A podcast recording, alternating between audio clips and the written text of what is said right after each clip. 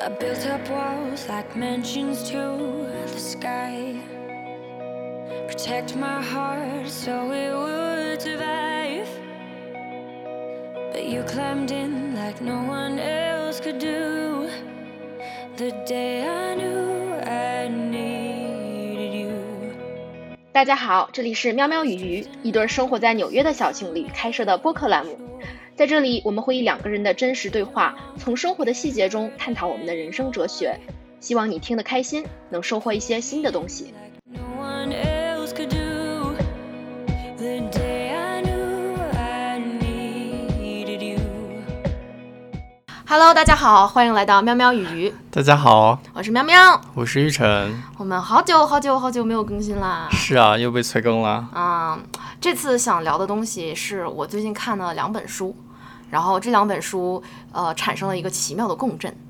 然后呢，这两本书核心都是在讲同一件事情，就是关系，就是我们与这个世界之间的关系，其实是真正能够促进内心成长的部分。所以有什么样的关系呢？你要定义一下关系吗？对，就是这里想给大家介绍这本由马丁布伯写的书。然后马丁布伯是德国二十世纪非常著名的宗教哲学家，然后他写了一本书叫《我与你》。然后这个《我与你》这本书对心理学、哲学、神学产生过非常大的影响。我觉得《我与你》这本书它颠覆性的思维方式就在于，在这本书之前，你想想西方的哲学家，什么康德啊、笛卡尔啊、尼采啊，这些都是在自我的沉思中悟到了就是人生啊、宇宙啊、时间啊、秩序这东西的真谛。然后，所以他们一直在讲“我思故我在”，是我要自己去思考，我要在修行，我要在远离于尘世的这个思考和独居中找到了这个世界最伟大的知识。但是马丁布伯《我与你》他是完全相反的方向。他说，人生不是在于孤僻的思考和修行，而是在于与这个世界的交互，是建立起各种各样的关系。然后你在关系中，在与这个世界的交互中，你去看到很多东西的真谛。这有点存在主义的意思。然后这个关系是分为我与你和我与他的关系。嗯，他是宝盖头动物的它，就不是男他或女他，所以我觉得这个他指代的是世间一切的事物啊。我与你，你就是也不一定是一个人，就是这个关系，你可以是跟人的关系，可以跟是物体的关系，但是关系就有两种区分，一个是我与你，一个是我与他。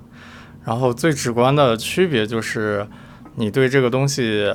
或者这个人有没有期待。我就没有期待，你真的看到这个人或者这个东西的本质的话，那是我与你的关系。然后你如果有自己的期待，有自己的想法，在你脑中对这个东西或者这个人有一个特定的模样的话，那就是我与他的关系。就像我们之前在播客里经常在聊小我的这个概念，就是 ego 的概念。那我与他的关系，就是你跟这个事物的关系，可能是你的男朋友、你的朋友，或者路上的小小小猫、小狗、一棵树，这东西完全是符合你 ego 的期待的。那这个东西就是我与他的关系，我与你的关系就是你跳出了对这个事情的期待，以一种全新的方式去看待这个东西，那它就变成了我与你。嗯，与你和与他这个东西是一个非常动态的一个过程，就是你比如说，我们跟父母，他一段时间可能是我与你的关系，另一段时间变成我与他的关系。要不要举个例子？我们跟父母什么时候是与与他，什么时候是与你？就是我最近看了一个公众号叫“人类关怀计划”，然后他今天刚出的一个漫画，就是说有个词叫“鸡娃”，我不知道你知不知道。我知道鸡娃，我觉得父母跟鸡娃的关系就是我与他的关系。嗯，但是在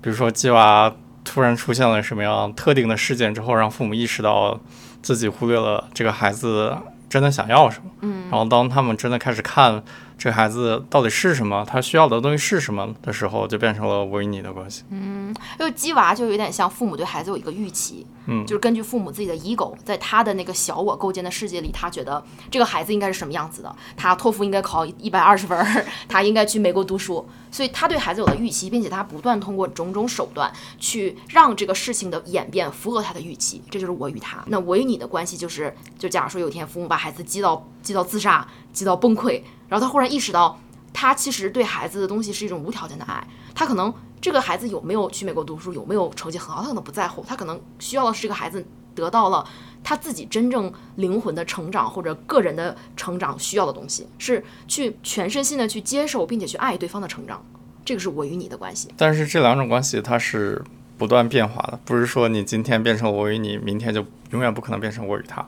因为我觉得在相处过程中，期待是不可避免，而且会不断发生的。嗯，但是我们今天讨论的主题就是如何让你能认清这个期待的本质是什么，然后如何有更更好的觉知吧。当发现了这样的事情，你可以自由的进行我与你和我与他之间的转换。那你觉得为什么要转换呢？就是为什么马丁布伯要区分我与你和我与他？因为就像我们之前博客里面经常聊的啊，脑神经科学的东西，我与他的东西，就假如说你有个期待，这个期待就变成了一个固定的循环，就你觉得这个事情应该以这样的方式发展，当它以这样这样的方式发展之后，你会觉得很爽，满足了你的 ego 的想法。世界不是以不是永远以你的意志来来运行，总会出现期待破裂的情况。如果你能及时的发现这个期待不对的地方，然后并且接受这个期待可以不对。然后我觉得会对你的身心健康会有更好的、非常好的帮助。对，我觉得这个是就是一个直观的东西，就是你更多的在事物中看到我与他，对你的情绪健康是具有非常大的价值的。我我我最近也写了，在公众号、微博上写了很多，就是关于什么情绪成熟啊、放下啊这些，嗯，跟心理健康有关的理论。其实一个人这辈子经历的。我觉得绝大部分的痛苦都是自己造成的，都是他觉得这个世界的发展不符合他的预期。就不管是天下雨，我不想让它下雨，或者是啊，我觉得我老公今天晚上没有洗碗，或者就或者是我觉得我孩子成绩不够好，就是你大部分的痛苦都是觉得这个世界为什么跟我想象的不一样，为什么不能按照我心中的方式去行动？我们之前讲过，说人为什么会对别人产生愤怒，为什么会产生仇恨，其实就是你不符合我的预期。就是你，你怎么能这么对我呢？你怎么能对我没有礼貌呢？你怎么今天晚上睡觉前不跟我说晚安呢？我就需要对你报以恶意来惩罚你这种不符合我预期的行为。我通过这样一种释放恐惧、释放威胁的方式来让你回到我预期中的轨道。嗯，但是所有事情偏离预期的时候，即使是你对这个世界释放出恶意，最终难受的你，你心里面最痛的那个东西还是你自己。嗯，所以我与他，我觉得是一段充满了痛苦的关系。但我与你是一件充满了啊成长的关系，是一段接受的关系。我觉得我与你的关系与我与他的关系都是同样重要的。嗯，你必须得有我与他的关系，你才知道什么叫我与你。痛苦不代表不重要啊！啊，我是说我与他充满了痛苦，痛苦非常重要啊！我觉得是这样，不是说我与他就一定痛苦，而是说痛苦来自于我与他，是这么个逻辑。比如说什么是我与他？我看提法，我觉得他就是条狗。我觉得我就希望它像一个狗一样，这种也是一个期待。或者说，我今天走在这个路上，每天去上班，我从来没有注意过看街边的风景，那是因为我觉得这个风景没有什么好注意的。这也是我与他这个世界在我脑子里占一个角色，我不需要对他付出以我觉得这个角色值得之外的这么一个注意力。那这个东西不一定是代表痛苦，但是我说你经历的痛苦，你为什么会痛苦？你为什么会觉得情绪失控？为什么你恐惧失去？为什么你特别想要得到？为什么当别人不符合你的预期的时候你要发脾气？这个东西是因为。这个你对这个东西的预期是我与他的关系，然后它不符合你的想象。那我这就有一个问题，就有的时候我觉得痛苦，是因为比如说我对我自己不满意，我觉得我可以做到什么事情，然后我又没有做到，那我与我自己也符合这个关系吗？我觉得我与他和我与你从来就不仅仅是我们对于外界，我们对于自己的期待，也就也是我与他我与你的关系。就是比如说一个一个很简单的例子，我觉得我觉得愧疚感其实是因为。我们先把自己当成了他，我觉得我今天晚上应该，呃，不吃零食，或者我不应该吃炸鸡，但这是我对我自己的一个期待。当我没有办法满足这个期待的时候，我就会惩罚自己，我觉得我心里好难受，我觉得这种非常痛苦，就这种愧疚感是我与他的关系。然后我觉得这里就可以演出把事情当做他和把事情当做你对于人类行为改变的价值。就是你有没有发现，对于需要自律这件事情上，对于你这样一个充满了懒惰的人，你可能非常有发言权，就是愧疚和自责。没有办法帮助你养成更好的生活习惯。那我与你的关系，难道就是当我发现我产生了愧疚的这种情绪之后，我果断原谅自己，让自己觉得很好受，让自己觉得做这件事情也没有关系？这是我与你的关系吗？我与你并不是代，就是我与你的关系是跳出期待，就是这个期待可能是找借口，可能是我我我对我自己非常愧疚，或者我觉得这样也也没有什么关系，这全都是你自己过去对于自己的一个框架的判断。但我与你的关系是观察，是觉知，是我意识到我是一个很懒的人，我刚才又懒了，而且我观察到我刚才的整个机体产生的那个情况，在于我心里产生了懒惰，在于我没有办法自律，而且我观察到我心里面产生了愧疚的情绪。就是你必须要先把你这个对象，你这个客体当做一个你来观察，当做一个你对他没有任何期待，你只是观察他的存在。你要先能观察到自己。呃，本能的产生那些你想要排斥的东西，你才有可能去改变它。你才有可能去去意识到你是可以做出一个超越自己的选择。嗯，就像你记不记得我之前在公众号里写过那个，哎，你也是现场经历者，就是我跳崖的那个故事啊、那个故事我之前在公众号里写过，呃，大概就是我去夏威夷，然后跳了一个非常非常高的崖，然后我跳之前觉得非常非常非常的恐惧，然后我观察到了这个恐惧，我就意识到，OK，这个恐惧是当时他没有读我与他和我与你，但是套用这个例子就是我观察到了我的恐惧，然后呢，如果说我想要本能的按照这个恐惧的指引去行动，我就不跳了，我就走了。但是那一刻我为什么跳了？为什么我超越了自己的恐惧？就是我先观察到这个恐惧，我说哦，它只是一个恐惧而已，它就是恐惧。我看到你的你是恐惧，然后我现在大脑主动的做出一个把这个恐惧给观察掉，然后把它冷冻掉的这么一个决定，就是有点像冥想的时候，你观察到你身体的痒，然后你不去想我好痒，我想挠，而是觉得不是说痒让我干嘛我就干嘛，而是说不与你的关系，我就看看你是个什么东西，我去全身全意的看到这个东西的整体性。然后在那一瞬间，就是你要你要先把这个东西当做你来看待，你才能够超越自我，你才能够超越这个恐惧，你才能意识到你是有选择的，你是一个有自由意志的人，你不是一个一定要去屈服你你的恐惧。就是你下次觉得懒的时候，你就用一下这招，好好好，对，你就看看自己，你就想，哎，我今天又不想跑步了，我看到了是因为我懒，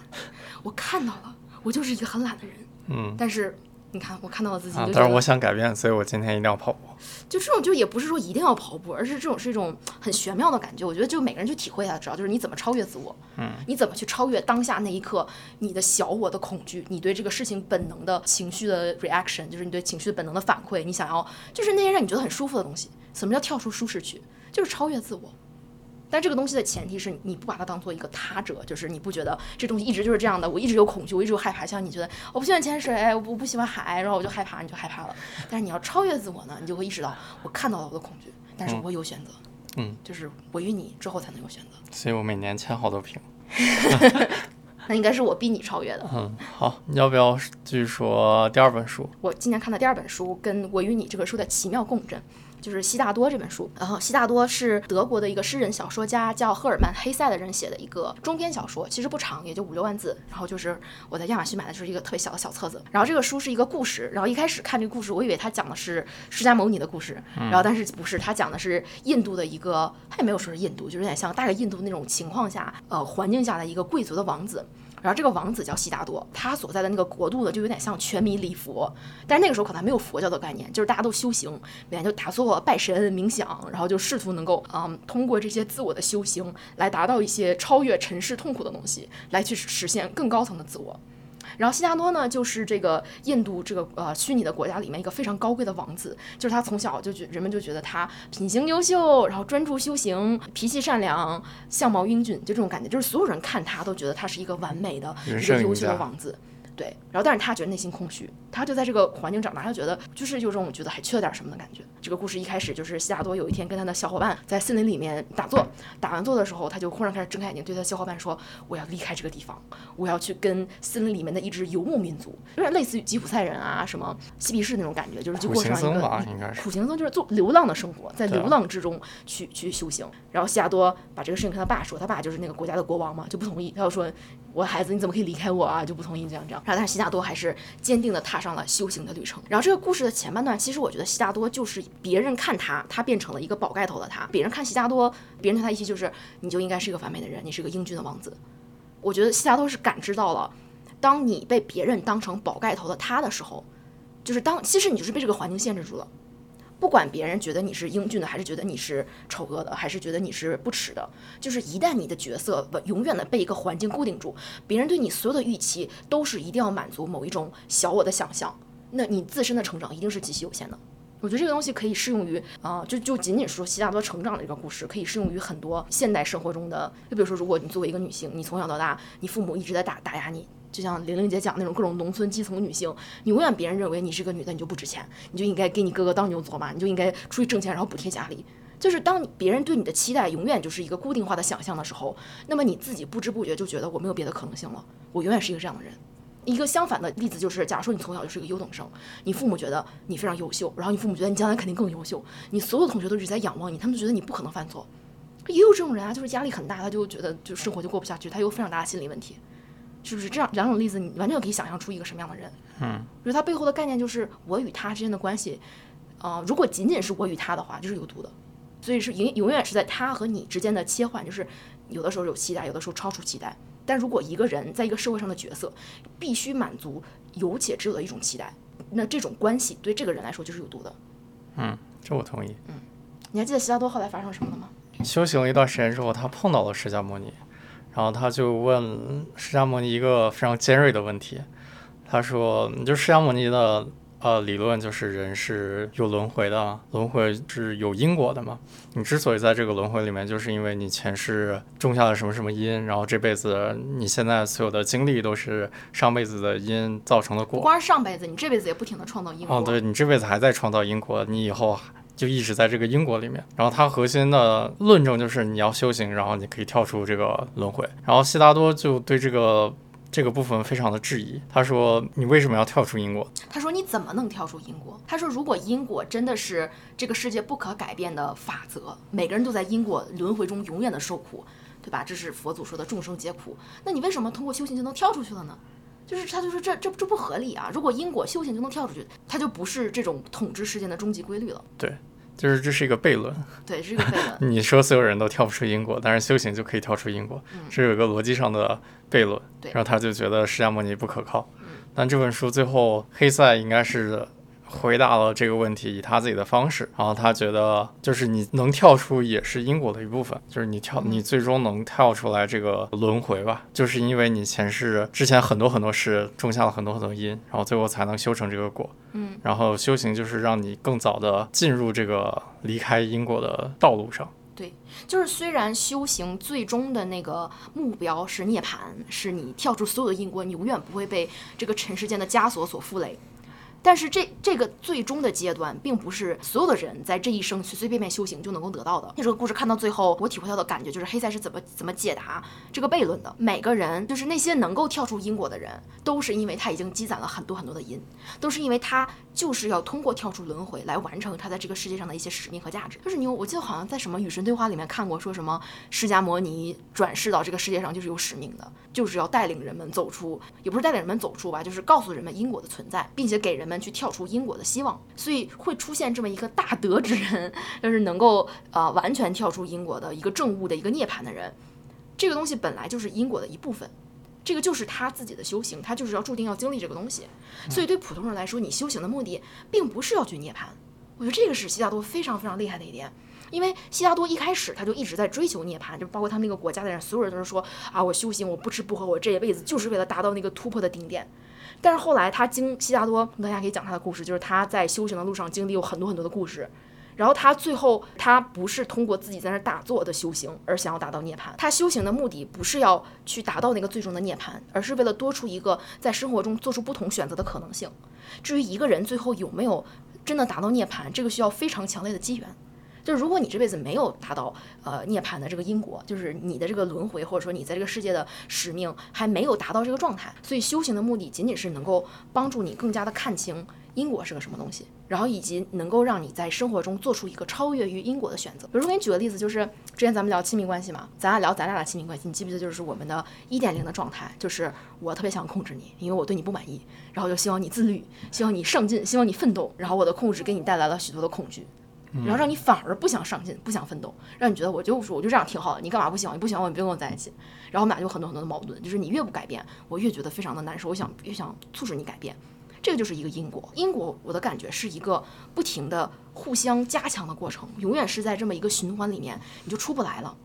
对，就是套用到之前那本书的关系，就是你可能每一段关系，你会发现他们都非常的相似，你会找同样类型的人，然后也会发生比较类似的事情。就是因为你陷入了这个循环里面，你找到这样，你会被这样人的吸引，他可能是身上有一些你需要克服的地方。但是假如说你不断的回避，不断的逃避这个部分，你最后会发现结局是一样的。我觉得就从简单人与人之间的关系中，就是这段因果是，如果你有觉知，如果你发现你可以去做不一样的选择，如果你发现你的恐惧，然后发现对方的恐惧，并且双方都能接受，你们之间可以净化你的关系的话，你们是可以跳过这一小段因果的。就是你有没有觉得因果就是我与他的关系？我刚才跟你举的那个例子里面，我想控制你，你想逃避，你不想改变，你厌恶我对你的控制。正是因为你不改变，我越想控制你。就是因为在我的这个系统里面，你是一个宝盖头的他，我觉得你就应该满足我的期待。你不满足我的期待，我就要用控制、用影响、用各种各样的言传身教来促使你的改变。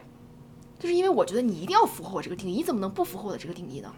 所以我与他的关系就是，当你越把这个东西变成他，在你心里面，这个你的认知、你的小我的情绪就会越严重。所以小我这个东西是怎么一点一点积累起来的？它是在你跟世界的关系中一点点碰回来的。你越把这个东西按照你小我想要设计的那种方式去对待它，去促使它，那它就以同样的方式反馈给你。所以我我们一点零的时候我是非常痛苦的，我想控制你，然后我发现我越想控制你，我就越痛苦，然后我心里的控制欲就越强。那什么时候我们的关系变成了我与你呢？就是也可以说是，当我把你当成一个完整的人，就是我觉得你不是一定要满足我的想象。你完全有你自己成长的空间，并不是按照我的那个小我的想象力，你要自律，然后你要健身，你才是一个优秀的男朋友。你就是有你自己的呃人生的成长路径和使命。就当我放弃了我对你的控制，当我觉得你不是那个宝盖头的他了，我可以接受你是一个不符合我预期中的人，但是没有关系，我会跟你有承诺，我会想永远跟你在一起。就是当我接受了这种超越了他，超越了自己的小我，把我与他变成了我与你的关系的时候，我才真正跳出了因果。那为什么跳出了因果呢？因为我们之间的关系变了呀，对不对？就是从一点零到二点零到三点零。其实我觉得，我不知道是不是最开始，那可能我觉得我放下了对你的控制欲，对我们关系的转变起到了一个非常大的作用。我们不再是重复以前的那种我控制你逃避，然后我又想控制那种循环了，而是我放弃了控制，然后我反而得到了我曾经想要的东西。嗯，我觉得是的吧。嗯，哎，你你有什么类似的，就是你特别想控制一件事情，然后你觉得这个东西一定要按照你想象的发展？然后但是当你觉得它不一定是宝盖头的它，它可以是一个你的时候，你去接受这个东西完整的存在，就是还是从关系里面吧。我觉得，特别是亲密关系里面，非常容易对另一半有很强的期待，就会你会期望他会在某方面非常理解你，会期望他在特定的情况下做特定的事情，说特定的话。特别是在我们刚开始这段关系中，你是一个非常没有安全感的人。然后你的没有安全感蔓延到，就是跟我的相处中的方方面面。比如说，我们刚认识之后，你会想去窥探我的隐私，看我的手机啊这些事情，然后我又觉得非常的呃被被冒犯到那种感觉。但后来，当我真的开始了解，就是你为什么会有这些行为，了解他们背后的东西之后，然后当我开始接受之后。我觉得不会再被你这些行为所烦恼。我觉得在在你真的开始接受了之后，就是你不会因为我想要看你手机而表现出非常强烈的反应之后，我也没有那么想看你手机了。嗯，我觉得好像就是我能感觉到你能量的变化。就是之前你是一个非常具有很强的防卫心的状态，嗯，而且这种防卫心会让让你有点叛逆，会让你觉得我越不信任你，你就越想去做出一些你知道我会不开心的事情。对，会是的吧。而且会非常让你容易让我想放弃这这段关系，觉得这个人不太行，嗯，这个人有心理心理问题。哦，那你放弃啊？那后来就是机缘巧合发生了很多事情，然后就觉得我如果放弃了，就重复了之前的行为模式，我也没有跳出，就我还是陷到我自己的恐惧里面，陷到我自己的壳子里面。就是当我们都做这个决定，就是。真的要改变之前自己的所有的期待、所有的预期，去真的接受另一半到底是个什么样子的时候，我们的关系才就是真真正正有了一个突破。嗯，就是你所谓的打破了之前的因果。因果。我确实发现，我在某一个阶段之后就特别信任你，嗯，就是再也没有像以前那种，就是觉得分开一下下呀，就心里特别没有安全感，就是觉得很很信任，而且我觉得你也是在一个同样的态度在跟我相处。就很神奇，就是当我们意识到，嗯，能够对对方的想象啊，对对方的期待超越出自己曾经的恐惧，然后反而会跳出因果，就让这段关系有一个完全不一样的转变。嗯。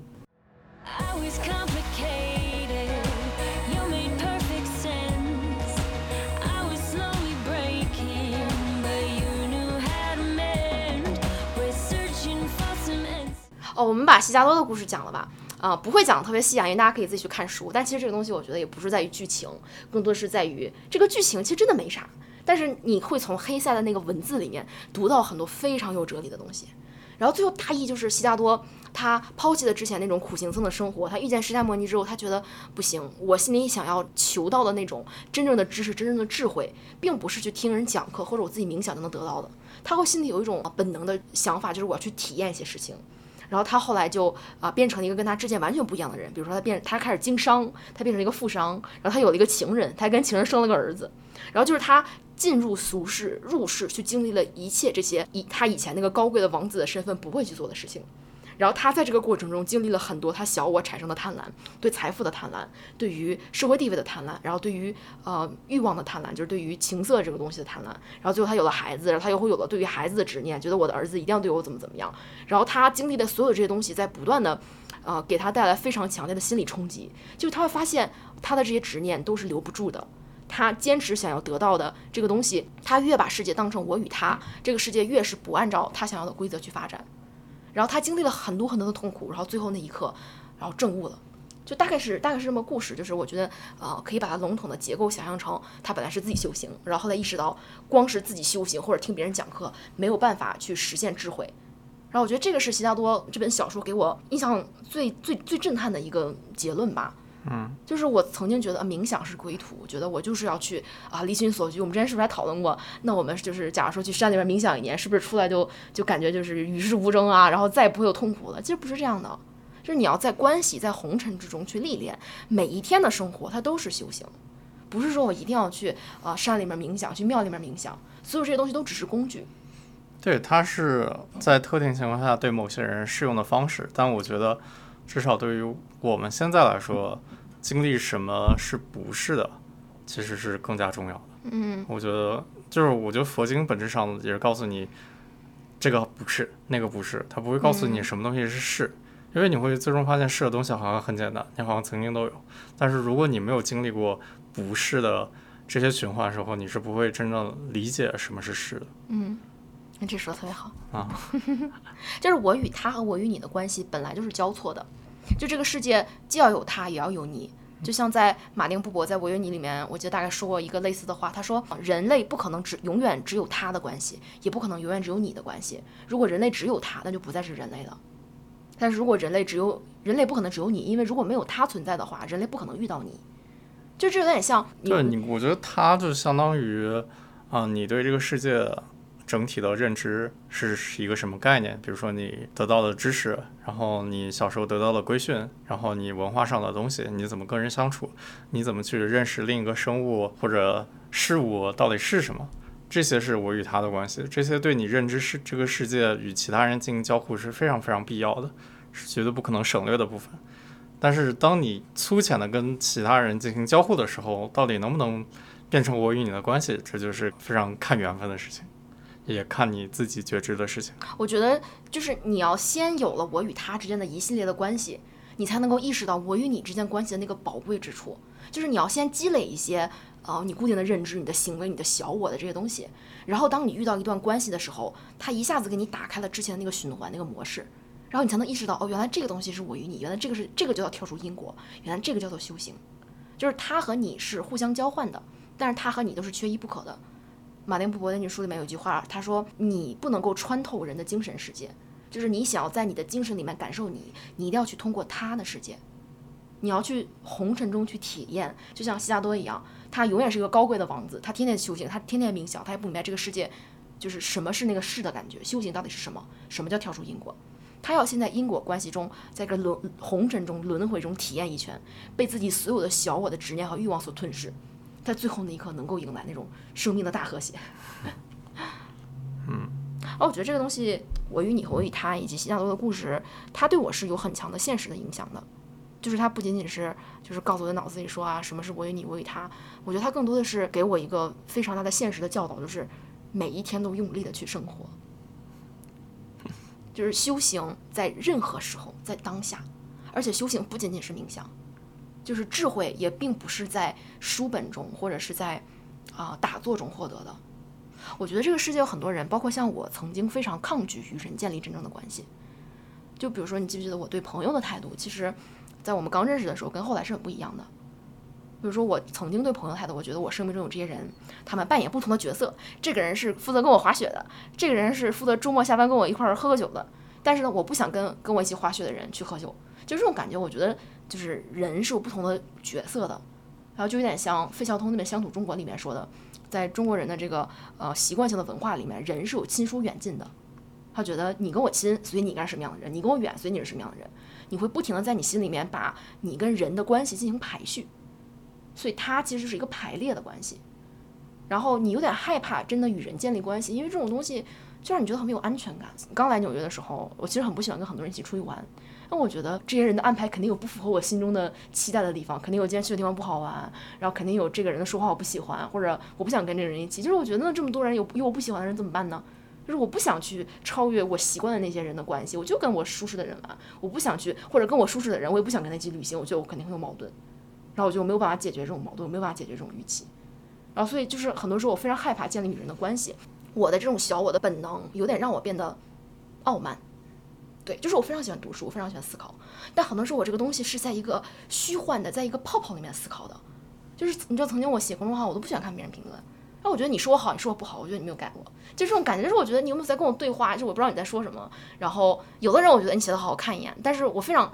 抗拒去在这种评论里面跟别人交互，我觉得就是就有点超越我的舒适区，而且我特别特别害怕别人看到就是那种别人不好的评论，我心里很难受，所以有时候我就不看，我根本不看你们说什么，我就在我的自己这个泡泡里面，我读书，我思考，我觉得我聪明，就是这种感觉，就是太迷恋于书本，太迷恋于从书本中获取知识，会让人变得傲慢。会让人有可能离那个真正的智慧越来越远。我觉得你说的对，你之前就是一个傲慢的人哦。然后呢？然后后来三炮，你内心变强大了之后，你可以真的去看到身边的人是什么样子，而不是只是在脑中有个大概的想法。就是之前你对身边的人，包括你自己，都是充满了各种各样的期待。我觉得你，至少我刚认识你的时候，你你没有什么我与你的关系。对吧？你对你身边的所有人，包括你的父母、你的朋友，包括我，都是有非常强大的想象的。嗯，我是一个非常注重秩序的人，我觉得我的世界应该是什么样子的。对。然后结果就是因为我的这种想象，然后我周围的事情总是不断的在，嗯，不符合我的想象，我就很多痛苦。对。就是我的世界不断在崩塌，然后后来意识到不是世界出了问题，是我出了问题。嗯。后来也是经过我的循循教导，你开始打破了你这个奇怪的期待。嗯，我觉得也是你内心更强大了一些，可以真的面对这个世界是什么样，你可以真的看到其他人到底是什么样子。是互相补充的，我觉得是我往这个世界踏出了一步，我去看到这个人超越我对他想象之中的关系，然后他反而带给我一种非常强烈的震撼。让我觉得，我就好感动。我觉得这个世界就应该是这样的，我就是应该去跟他拥有这样的连接。好多二零二零年的这种，嗯，跟朋友之间的故事，然后我就完全重塑了我对这个世界的想象，让我变得对这个世界不能说我完全没有期待，而是时刻警惕自己的期待，而且时刻准备好超越自己的期待。哦，我之前是不是跟你聊过？我觉得去年我们圣诞节的时候，不是大家一块去滑雪吗？我觉得那次旅行对我影响还蛮大的。因为那次滑雪之前，就是带了很多呃不太熟的朋友，然后他们也不滑雪的朋友，然后我就组织他们去滑雪。然后在那一次，我就出发之前，我对这个旅行有非常强的期待。我的期待就是，我作为这次旅行的组织者和一个滑雪高手，我一定要确保每个人既喜欢滑雪，又爱上滑雪，又每天生活的非常整齐有序，然后大家有一个非常好的体验。然后结果就因为我的这种特别想要控制事情，按照完美的方向发展，然后我觉得我那几天一开始的时候给了大家好多压力，就是早上叫他们起床准备火锅的时候安排每个人去做事情啊。然后后来就是阿菜不是说他就觉得我老在指挥他做事情，他很不爽。然后后来是我们第一天晚上，然后大家不是吃完火锅坐点地方喝酒嘛，然后阿菜忽然就是开始真心话大冒险的环节，然后我们有一个环节就是有一个人输了，说让在场的每个人都可以向我提问一个问题。然后他阿菜问我的问题就是说，今天我做了一个什么事情，然后这个事情为什么让你不爽？你能不能跟我解释一下？就是就大概是是是他想让我解释我为什么对他会有一个非常恶意的态度。然后当时他的那个问题让我一下子就意识到，原来他是这么看我的。原来我以为我好的意图就是想让大家有一个好的体验的意图，变成了就像我曾经对你那种控制，变成了一个带着很多负面倾向和带着些许恶意的那种些许控制欲和强迫性的一个命令式的这么态度，然后让别人感到不舒服。然后那瞬间我超级崩溃，我觉得我好难过，为什么事情变成这个样子？然后那天正好我喝了酒嘛，然后他问的时候，我一下就崩溃了，我开始嚎啕大哭，我就说，我就说，对对不起，我不是，就差不多是不是故意的，然后我只是想让你们有一个好的体验，但是我也不知道为什么我自己变成了这个样子。然后在那次之后，我就忽然就解放了，我就意识到，大家一块儿出去玩儿就是玩儿，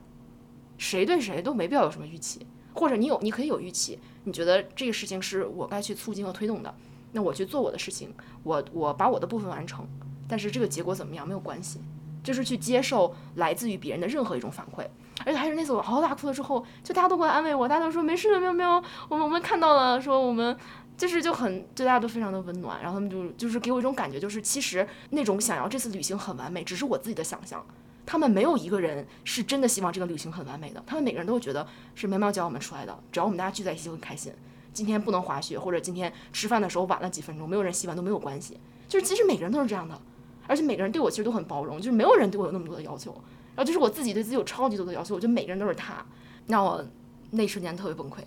然后但是在但是在那之后，我觉得我我看任何事情，就是每次在组织什么局啊，或者跟大家出去玩啊，这个期待都少了很多。我就更多的去观察，你不你不开心也没有关系，嗯，我可以看到你为什么不开心，我试着去理解你，然后我不去我不去试图改变你。嗯，通过这个故事，我都可以想象我之前生活有多么的艰难。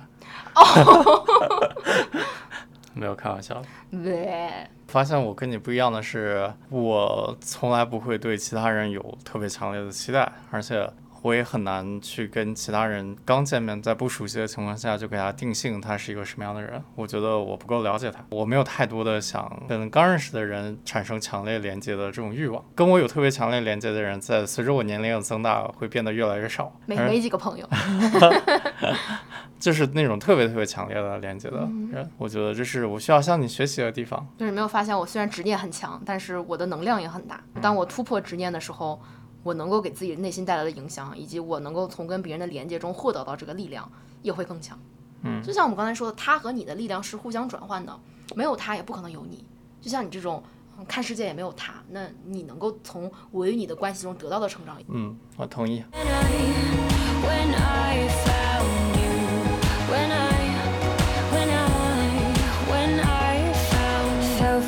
这些理论对我的现实影响就是每一天更加用力的去生活。就这个用力，不是说我给我生活规定了一个目标和计划，然后向着那个方向走，而是去看我的生活有什么可以超出期待的地方，有什么我之前不屑一顾的，或者说我之前啊、已经定性了的，我可以去重新跟他接触，去体会这个东西对我有没有什么影响。更多的是一种开放的心态，去观察生活中可以超出自己认知的地方。带着这种心态，我去年跟很多我之前就是泛泛之交的朋友建立起了很深刻的联系。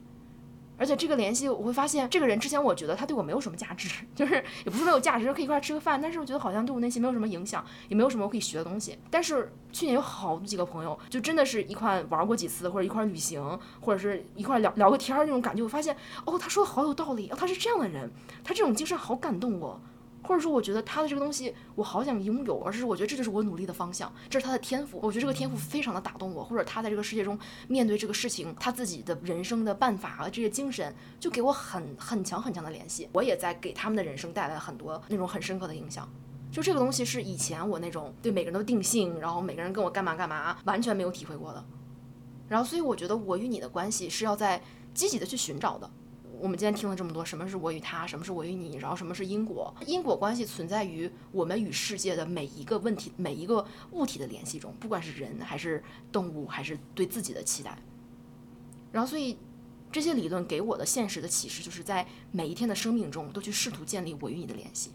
去看一下有什么人在我过去的认知中被归结了一种固定的状态，然后能不能以一种全新的样子来认识他。这种全新的感觉，这种超越自己过去的小我的恐惧的感觉，又给我们彼此带来了什么样的影响？好，我要向你学习，去尽量的与他人建立这种我与你的这种联系，嗯，更多的去看到另一个人他是什么样子的。就是我觉得我在我们两个的关系中，亲密关系中，我们两个都成长了很多，就是我们都慢慢放下了对对方的期待，我们都在这段关系中看见对方。就像马丁布伯 那本书里面有有句话说，婚姻的前提一定是在建立在互相表露你的过程，就两个人建立起一段长期的一个一辈子有承诺的关系，一定不是单简单的那种爱恋。而是我们互相看到的，我们对对方没有预期，不是说你是丈夫我是妻子，而是我们都是完整的人，我们不断的去看到对方那个最完整的存在。嗯，但是这个我与你的关系，它不一定只是要存在于我们与亲密关系、与恋人的关系上。我觉得是任何事情，就是你的工作，你对一件事情的态度，你对啊、呃每天上班路上风景的注意力，你对朋友，你对父母，都是建立起我与你的关系的一个桥梁。然后这个东西会给你的内心带来非常非常大的改变。我觉得你可以分享一下你跟你父母关系的转变。我觉得你跟他们之间的转变是非常强烈的，从我和他变成我和你。对，就是我爸妈从小对我有非常强的期待，他们觉得我应该是一个优秀的孩子，然后应该去美国读书，然后挣挣钱拿绿卡，就这种感觉。然后他们对我的期待，啊，也反而造成了我对他们的期待。我对他们的期待就是，能不能不要对我有期待？能不能不要总是要求我做这做那？就是很叛逆。就是，所以我曾经有一段时间，我来美国好多年了，然后大概就是前几段时间，我跟我父母的关系是不太好。我觉得就是因为我父母总是在对我有期待，然后有很多规训，然后我觉得我都是个大人了，我都二十六七了，你还对我有这么多规训，我就很不理解。然后，所以他们每一次对我有规训的时候，我都会以一种非常反抗、非常叛逆的姿态去怼回去。然后有的时候这种规训让我觉得有点越界，有的时候其实可能就是善意的提醒。但是每一次他们对我有规训的时候，我就超级反感。就可能小的时候是我会听，但长大了就是反感。然后这种态度也让我跟我爸妈之间的关系在一段时间内有点疏离，就是每一次打电话我都特别痛苦。我想想，其实好像还没有具体的一件事儿，就有一段时间关系特别差。我觉得更多是我跟我妈之间的关系。然后有一件事情我印象特别深刻，就是你记不记得有一天晚上你在那打游戏？写信。对，就写信那件事情，就是我在那打游戏，不是你在那打游戏，然后你就忽然问我说：“你妈是个什么样的人啊？”然后你们之间的故，就是你妈的人生故事什么样？就是你忽然特别特别对我妈很感兴趣，然后我就开始给你讲，我就发现我从来没有一个第三人称的视角，就是去给别人讲我妈是个什么样的人。因为你一直就是一个对人性有很多好奇心的人，所以当你在问说那他为什么这个样子，他为什么对你这个样子，我才头一次开始思考为什么。我站在我第一次站在一个完整的人的角度去看我自己的父母，去理解为什么他们会这样对我。为什么他们会对我有这样多的规训？这是他们由他们自己的成长环境导致的，或者说他们自己也控制不了自己，他们就是就是可能对自己的人生、对自己的财富没有安全感，所以他们希望这种东西可以传递到我身上，他们希望我可以延续，啊，或者说可以弥补他们心中的恐惧。我觉得每个人都会大大小小对别人或者对自己的孩子、对自己的伴侣有过这样的期待。这个期待，当你站在一个他的视角。去看的时候，那你觉得你对我有期待，我不想让你对我有期待，你想控制我，我不想让你控制我，就像咱俩之前那样。那这个东西是我们在互相强化这个因果。然后呢，这一次我是站在一个被控制者的角色去去想他为什么想控制我，他到底是为什么？我就去把我爸妈的人生从头到尾想了一遍。我想他们是个什么样的人，他们曾经对我的感受是什么样的，在我出国之后，他们对我的感受又是什么样的？他们为什么会这样？他们自己心里有什么的局限性？就是想着想着，那那天我忽然就忽然就理解了。然后我就忽然开始就是嗷嗷大哭，就就想到了我爸妈，然后想到了很多很多，然后我觉得心里就特别心疼我父母。我觉得我从来没有真的试图去理解过他们，我总是在抱怨父母对我有期待，他们没有给我无条件的爱，那我也没有给他们无条件的爱呀。我对他们的爱也是有条件的呀，就是我对他们爱的前提条件就是他必须不能控制我。当我厌恶父母对我的规训的时候，我难道不也反过来在规训他们吗？这其实就是彼此。互相表露他的关系，我们都希望对方变成自己期待中的样子。然后当对方不符合我们期待的时候，我们会给出负面的情绪。然后，但是当我把我爸妈当成一个完整的你来看待的时候，我去理解他为什么这样对我。我太了解我父母了，就是人都特别了解自己的父母，你其实都知道他为什么这样，你听说过他的故事，然后你朝夕相处，你特别了解他的执念、他的小我、他的恐惧是什么。只是你之前只是反抗，然后你现在去从他的身体里面去体会那个恐惧，然后我觉得真的好恐惧啊！就是我忽然觉得，如果我是父母，我也想关心我自己，我可以理解。然后理解之后，我又觉得心疼。我觉得，那他想控制我的时候，他也是痛苦的。他并不想这样，他也希望对我有无条件的爱，但是他做不到。然后我就意识到，既然我看到了他，那就需要我现在跳出因果。就是我会意识到，我跟我父母之间的关系，一定要有一个人先改变。当我想着他不改变，我就不爱他。那为什么不是我先改变呢？那为什么不是我先去接受？不管他怎么规训我，不管他怎么审判我，怎么看待我，没有关系。我不会被他们的视角所影响，我反过来可以理解他的局限性，而且我会用我不断的给他们的无条件的爱，来让他们有安全感，来让他们意识到没有必要控制我，你你没有必要给我这些负面的信息来去强化我们之间的关系，因为我是会给你无条件的爱，就是这会是一个非常非常漫长的修行，因为父母的执念肯定比我们更深，他们比我们岁数更大，但是在那一瞬间，我想明白这件事情之后，他给我内心带来的疗愈是很大很大的。就是我以前可能会经常会因为我父母给我打个电话，然后规训我，然后说我，我就非常不高兴。然后之后我觉得没有关系，我可以理解。然后我反而会因为在我努力给他们爱的同时，我自己内心有很多很多非常美好的东西，非常温暖的东西在流露出来。我没有跟你讲过，有一次冥想的时候，我就感觉我好像进入到了我爸妈的身体，就是我忽然在冥想的时候有一种非常强烈的感觉，就是啊、体会到了我爸妈看着一个刚出生我的感觉，就是因为其实之前你能不能感受到父母爱你，你能，但是你可能更多的感受到的是他们对你的要求，你可能对父母很多很多恐惧，或者你觉得你欠他们的，但是其实父母。给你无条件的爱的时候，其实一般是在你刚出生的时候，对吧？就是人小的时候没啥期待，但这个阶段是我们作为孩子从来没有体会过的。然后在那天冥想的时候，忽然就有一种感觉，就是好像，哦，我看到我自己小时候，我看到我还在一个摇篮里的时候，然后我发现我好像在我妈或者我爸的视角里面，然后忽然我，然后我忽然就感觉我好爱眼前这个人，我对他没有任何期待，我只希望他健康，我只希望他能平平安安的长大。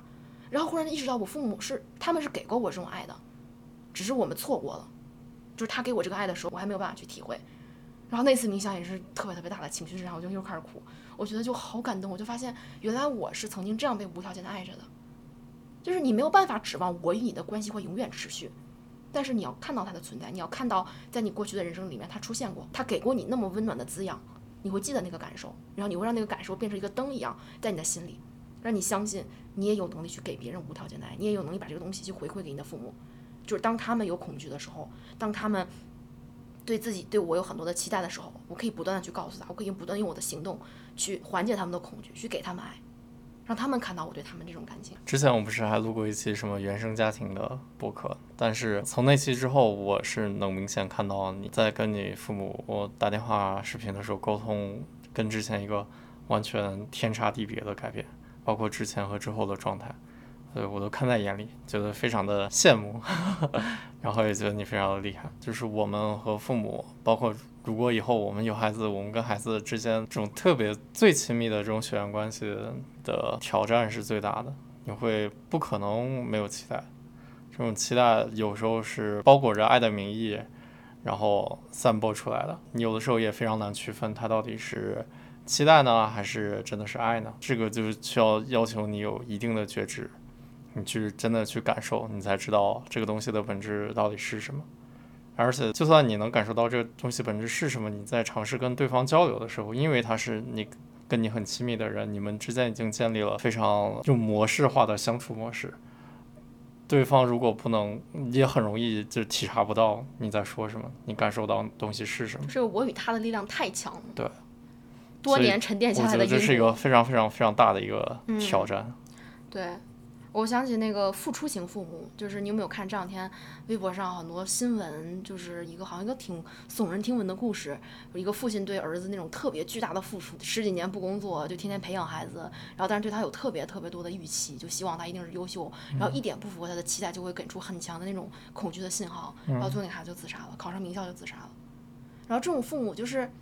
付出型的父母，其实是很恐怖的，就是不管是。在一段关系里面，不管是父母子女，还是亲密关系，还是我们与朋友的关系，我觉得付出一定是一个呃需要非常警惕的概念，因为当你付出的时候，我觉得付出这个词本身，它就暗含了另一个词，就是回报。什么叫做付出？付出这个东西，这个词你听起来就是就是我们之间是不平等的，我是在牺牲我的一些个人的喜好来给你提供东西，我不是因为喜欢，我是因为就为了你。我才会给你提供这些东西。这个词是付出的意思。那这个东西前提就是我牺牲了我，那你是不是也应该给我回报呢？所以每当在一段关系里面，我们觉得我在付出，我是父母，我是孩子，我是朋友。每当我们把自己套入了一个付出者的角色的时候，这段关系就走向了一个有毒的开始，因为付出会极大的增加你对这个人的期待。对啊，就像我们这两天看那个电影《孤味》，嗯，那个台湾二零二零年的什么呃票房最高的一个电影，对啊非常非常好看。就是第一遍看完的时候，我觉得很多人都会觉得三个女儿怎么这么对妈妈？就是妈妈辛辛苦苦单独把你养了这么大，为什么你现在更喜欢爸爸，然后对妈妈态度这么差？嗯然后豆瓣评论上也是这一点。你假如说你真的把你自己带入到这个孩子的角色中，你在这样一个生长环境下，你会发现妈妈每天会不停的埋怨爸爸抛弃了你们，然后我再全身心的给你们付出。这个中间是夹杂了巨大的压力和期待的。我觉得任何一个人在这样的环境下成长，没有办法对这个妈妈产生特别大的嗯那种感激之情。嗯我觉得感激它的前提就是我知道你是这么做，真的是为了我，然后我体会到无条无条件的爱，然后这种是感激。但是我觉得作为那些女儿，她们感受到的就是压力。嗯就我如果我妈妈每做一点的时候，她会期待我们必须要回报他两点，嗯，就是这种感觉。然后这种感觉长年累月，我觉得最后我能理解为什么那些女儿是这样的态度。嗯嗯，我觉得付出型的父母或者付出型的关系，当我们把自己带入了一个付出者的角色的时候，你就把把你跟他的关系固定下来了。你觉得我一定是一个付出的人，我一定是一个受害者，你一定是一个需要回报我的人，你一定对不起我。就是你会把你们之间的关系固化了，你们之间就是我与他的关系。但我觉得我与你的关系，以及这个世界上那些真正能够带来心灵启迪的关系，它都是平等的。它一定是超越了角色和定义的，或者我觉得真正的能够带来非常深刻的父母的和子女的关系，是一段互相成长的关系，对，不是说父母是什么，孩子是什么，而是你身上有这么多可以教会我的东西。因为我觉得我没有生过孩子，但是我我觉得一直让我很想生孩子的一个底层的动力，就是我觉得我特别想看到一个生命从牙牙学语到掌握这个世界的规则是怎样成长的。我觉得看这个生命长大可以教会我很多东西，它能让我体会到一种非常强烈的震撼。对，我也觉得肯定是不断学习的这么一个过程，你肯定能从这个生命中与他的交往中能有自己的成长。呃，父母很多时候会说，我放弃了什么什么就为了你，或者说把你生下来这么多年辛辛苦苦怎么怎么样，这样的话语很多程度上就是隐含了期待。而且这种期待更可怕的地方在于，它有一种天然的自我正义感，就是当我们觉得我在付出的时候，我就觉得我永远是对的。这种东西就非常的需要警惕，因为当你的小我这个理性把你的付出这种情感的所求、这种控制欲包裹成了正义的时候，就是你就是想控制它，但是你觉得你是伟大的，因为有的时候我们意识到自己是想控制它，然后你可能会知道控制欲是个不好的东西，但是当你把控制欲隐藏在付出这张牌下，你又觉得你的确做出了牺牲，你就觉得自己好伟大，你你永远会觉得对方就应该听你的话，因为你付出了，就这样的这样一段关系本质上还是控制。嗯，所有暗含控制的关系都是不平等的，是含有期待的，是有毒的。然后你越想控制对方，对方越不想要受你的控制。嗯，然后到最后就会就会变成一段呃不断纠缠于因果的关系，对，就是跳不出这个因果。就像你花了很多时间教 Tifa 一个新的 trick，但是 Tifa 最后还是没有学会，这个时候你就会觉得非常的暴躁。嗯但 Tifa 他也不管你，他就他就自己就走开了。嗯，他不会被我的控制欲影响。对啊，我觉得动物跟人的区别就是在于，动物看世界永远是我与他，但是呢，他对于他的这个认知是很固定的，所以他不大会受到特别强烈的冲击。就是他对这个世界的期待是比较小的，他可能觉得有有吃的有喝的就行了，他不会觉得那你期待我做一条好狗，我没有学会这个 trick 我就不高兴，他没有那么多呃想要满足别人对他的期待的这么一个本能的欲望。嗯，但是它，所以动物也不大可能去跳出它在这个世界那个很低的期待。比如动物对这个世界期待就是能吃饭，那你能让它意识到这顿不吃饭给你减肥吗？它就没有办法跳出我与我与你的关系。所以人之所以是人，就是人能够在我与他的这个关系中找到我与你。你永远可以做出一个超越因果的选择，去改变这个因果，去结束你不断经历的受苦受难的痛苦一辈子的负面循环。你可以通过改变自己的内心，做出一个全新的选择。来通过改变一个全新的与人相处的方式，来实现自己内心的突破，并且改变你的现实。嗯，因为改变你跟他之间的互动嘛。你看，我就改变了我们两个人的现实。互相改变好吧。嗯，那我我我放下，你也放下。嗯嗯，对，而且我觉得，假如说生活中有一些让你觉得特别痛苦的事情，你可以尝试去思考你和他的关系本质到底是什么。而且，如果你真的想改变的话，一定是从你先开始改变，你不可能指望另一方先开始改变。嗯，因为是他能给你带来痛苦，你是最先觉知的一方。其实你先开始改变，也不是说你一定要去跟他交互，因为这个改变有的时候可能代表着放下，可能代表着你远离这段关系。嗯，就像《孤味》里面那个那个女主，就是辛辛苦苦把孩子带大的妈妈，然后因为她她都七十多岁了嘛，然后她老公年轻的时候跑了，然后她老公后来又死了，然后所以她就这个故事就是写她心里一直没有办法放下年轻的时候被自己的丈夫背叛，然后她非常非常的痛苦，一直到她丈夫死了，她都没有办法放下，所以她最后的放下已经没有机会再去跟她的再去让她的丈夫改变了。所以有的时候，所谓的改变自己，并不是意味着我们也要改变对方，或者说凭什么他不改变我改变，而就是让自己心里好受一点，就是就是让放下自己曾经对这段关系的执念，然后你可能会见到对方的改变，也可能不会，但是就没有关系，因为你放下了，你的世界变成了一片彩虹。好，我觉得这是一个非常好的总结。好吧，今天就聊到这里了，嗯，虽然一开始讲的比较抽象，但希望我们后面的这些呃亲身例子，还是给大家带来了一些小小的思考。嗯，那就到这里吧。嗯、呃，希望喵喵鱼能够一路陪伴大家的精神成长。好，我们尽量多更新一些的。那、我们不会尽量多更新，我们是随心所欲更新，没有期待，没有执着。好，好的，随缘更新。拜拜，拜拜。